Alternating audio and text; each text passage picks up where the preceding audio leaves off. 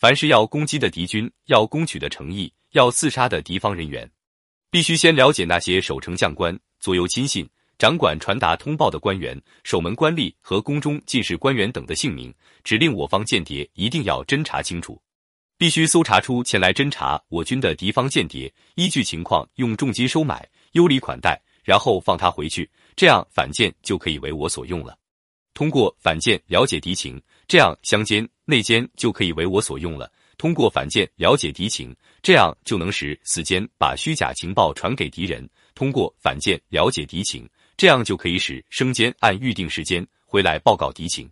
五种间谍的使用，国军都必须掌握。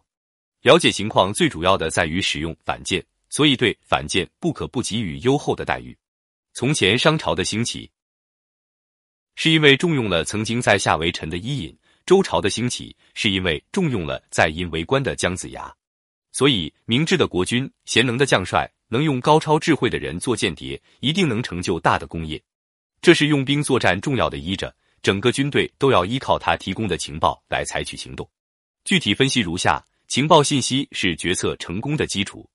用兵贵之彼知己，经商也不例外。在市场竞争这种对抗性较强的社会活动中，不管是决策方案的提出，还是决策方案的选择，都必须建立在对顾客需求、市场前景及能源、原材料供应信息或情报有大量占有和正确分析的基础之上。决策的质量在很大程度上有赖于这些信息是否完备和准确。信息的质量越好，由此产生的决策的质量也就越高。用兼篇所说的“故明君贤将，所以动而胜人”，成功出于众者，先知也，就是肯定了情报信息对决策的关键性作用。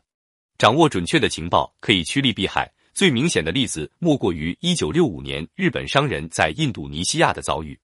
当时这个地处热带的岛国发生了军事政变，原国家元首苏加诺被推翻。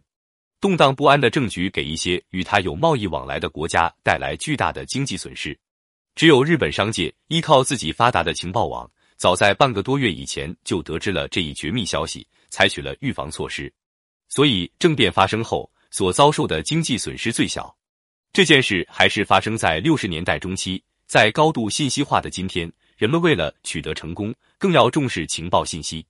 有的外国学者甚至断言，取得和传播新的信息已经成为经济发展的动力。如果不能取得新的信息，这个社会将面临毁灭。且不管这一说法是否危言耸听，事实上，优秀的企业家们没有不重视市场信息的。他们每天所要做的第一件事情就是了解信息，通过对大量情报信息的综合分析来摸清市场变化的规律和动向，在扬长避短的方针指导下。制定出相应的市场营销措施，为企业的发展开辟广阔的前景。